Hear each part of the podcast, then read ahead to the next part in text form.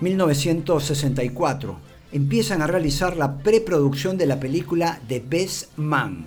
El director del film hizo un casting para un personaje que debía interpretar a un presidente.